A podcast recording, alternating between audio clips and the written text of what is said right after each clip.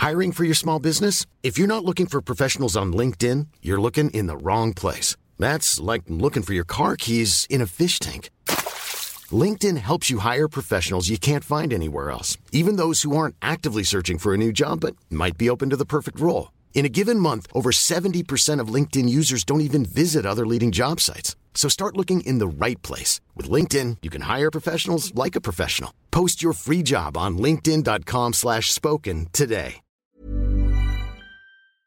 Bueno, y tengo en la línea telefónica, me da mucho gusto saludar al doctor Macedonio Tamés Guajardo. Él es precisamente coordinador del Gabinete de Seguridad allá en Jalisco. Doctor, muy buenas tardes, ¿cómo está? Bien, muy bien, qué gusto saludarla. Estoy para servirle.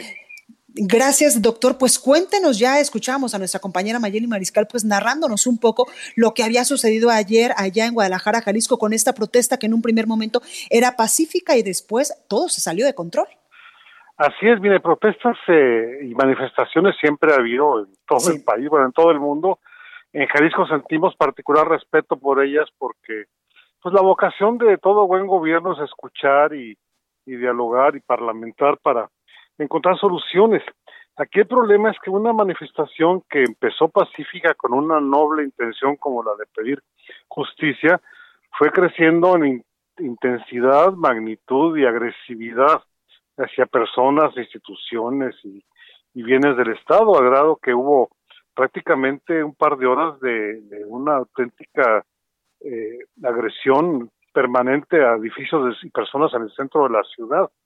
Aquí lo que hicimos fue ser prudentes, no la orden a la policía estatal fue no confrontar, sino sino contener para evitar mayores daños.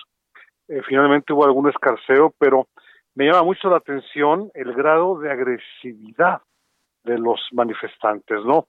Es algo que nunca habíamos visto y que nos hace suponer que la intención no era pedir justicia, sino desestabilizar y provocar desestabilización que no lograron y provocación a la que no respondimos. Doctor, en este sentido, ¿ustedes han localizado o tienen algún eh, pues indicio de que hubo personas infiltradas, incluso pues de otros estados en esta manifestación, que su único objetivo era pues detonar la violencia? Así es, mire, este, tenemos mucha información, tenemos datos de vehículos que llegaban al centro cargados de personas y salían vacíos tenemos datos que de que una una manifestación que empezó como decía con 150 personas en paz. En un rato se convirtió en varios cientos de personas con máscaras de gas con más molotov con de esas estrellas ninja. Eh, esto esto habla de, de una de una planeación previa no de una intencionalidad. En todo esto pues hubo daños severos a Palacio de Gobierno a la recaudadora, Palacio Municipal de Guadalajara, patrullas quemadas, pero sobre todo se puso en riesgo la integridad y la vida de más de 80 empleados, sobre todo mujeres que estaban en Palacio de Gobierno trabajando y que tuvieron que ser evacuados por una puerta trasera. Se puso en peligro la integridad de policías que desarmados, como habían recibido la indicación, fueron agredidos brutalmente, incluso a uno le prendieron fuego una cosa verdaderamente atroz que yo nunca había visto en México. Eh, de estos se tienen ya 28 detenidos, seis menores de ellos, dos femeninas, 20 masculinos, están ahorita siendo investigados en fiscalía y obviamente en la medida que se puedan configurar carpetas de investigación, los llevaremos a la justicia. Y, y e insisto, no vamos a tolerar esto. Una cosa es que respetemos el derecho a manifestarse y otra cosa es que quedemos impávidos ante este nivel de agresividad y falta de respeto a los derechos de los demás. Claro, tal como lo decía el gobernador esta mañana en esta conferencia, que él decía pues que van a seguir actuando con sensatez, pero también pues con mucha firmeza. Doctor, también quiero preguntarle, eh, la Comisión Estatal de los Derechos Humanos estuvo enterada desde el primer momento de esta manifestación, incluso pues entendemos que eh, hay 13 quejas eh, que recibieron, que recabaron esta Comisión Estatal de Derechos Humanos cuando pues acompañaron también a estos detenidos a la Fiscalía. Así es, por ahí anduvieron, sin, sin quiero decir que siempre se les da parte de lo que va a suceder para que manden observaciones.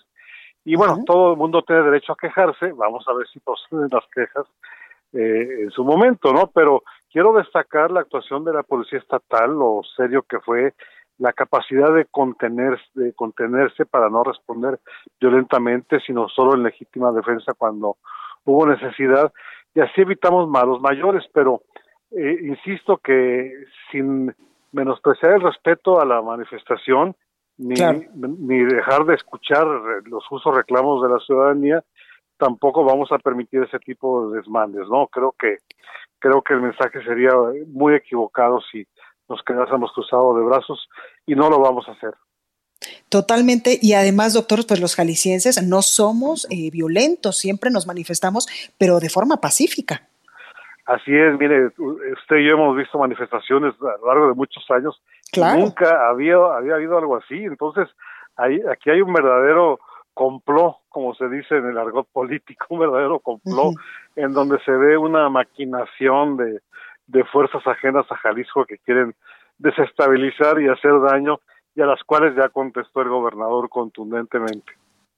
Doctor, también entendemos y quiero preguntarle en qué momento se toma pues la decisión de intervenir la policía de Ixtlahuacán de los membrillos de este municipio donde lamentablemente pues murió este joven.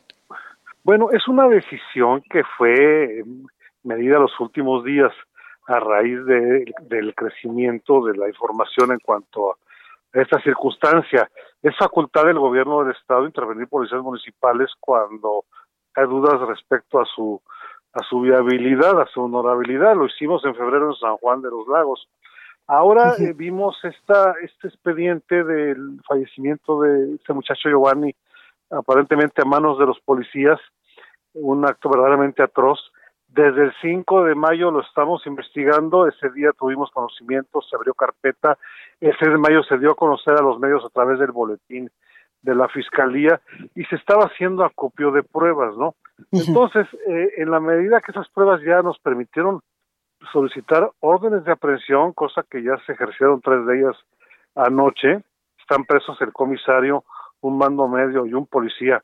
Por lo pronto, también vimos que había otras denuncias de hechos de orden penal por abuso de autoridad y muchas inconsistencias administrativas. Por ejemplo, le, platico que de, de 68 policías, 34, la mitad no habían pasado pruebas de confianza y el, alcalde no los había despedido como marca la ley. Eh, encontramos también una nómina totalmente irregular, entonces se tomó la decisión eh, entre antier y ayer de intervenir, cosa que se hizo hoy exitosamente a las 7 de la mañana. Y con eso podemos garantizar que Estabacán de los Membrillos está en esos momentos bien custodiado por la Policía del Estado. Oiga, alcalde, eh, perdón, eh, doctor, también entendemos que el alcalde eh, Eduardo Cervantes en estos momentos está compareciendo allá en la fiscalía por este, este hecho. Tengo conocimiento de que fue citado a las 12, no me han dicho si se presentó, pero espero que sí, porque siento que el presidente municipal de Esclavacán de los Membrillos tiene muchas cosas que responder.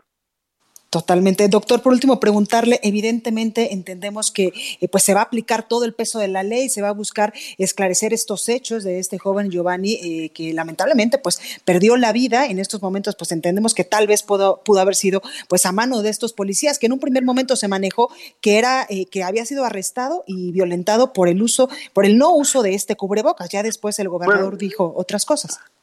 Pues bien, esa fue la versión que circuló como para dar fundamento a a todo este desván que vivimos ayer, ¿no? Fue una cadena de mentiras y, y provocaciones, ¿no? No, el, parte que tenemos de la policía es que fue arrestado por actitud agresiva. Pero mire, independientemente de la razón de la detención, claro. lo, lo grave no es que fue detenido por policías municipales y fue eh, golpeado y privado de la vida aparentemente. Entonces, eso es inadmisible, nos duele, nos preocupa, nos escandaliza y estamos respondiendo con la contundencia que hoy se anunció. Tres detenidos por lo pronto, porque seguramente va a haber más, la intervención de la policía y todo lo que se acumule. Y todo el peso de la ley y las investigaciones de forma transparente y claras para dar con, eh, pues con, con estos, eh, pues con el esclarecimiento de estos hechos. Así es, tanto los hechos de Islavacán del Río como los de Guadalajara de ayer. Son igual de graves y iremos contra todos ellos. Pues ahí lo tenemos, doctor Macedonio Tamés Guajardo, coordinador del Gabinete de Seguridad de Jalisco. Muchas gracias por esta comunicación y mucha suerte. a usted, quedo para servirles. Buen día. ACAST powers the world's best podcasts. Here's a show that we recommend. The Real Housewives is a guilty pleasure for most, but if you're looking to not feel guilty about that pleasure, tune in to Everything Iconic with me, Danny Pellegrino, where I break down all the messy moments and behind the scenes antics of Bravo's popular franchise. And on Everything Iconic, I also interview celebrity guests like Kelly Ripa, Kiki Palmer, Drew Barrymore, Cameron Diaz, and more about their guilty pleasures, their past work, and so much more. So if you're pop culture obsessed and find yourself watching way too much reality TV like me, tune in to Everything Iconic with Danny Pellegrino wherever you listen to podcasts. ACAST helps creators launch, grow, and monetize their podcasts everywhere. ACAST.com.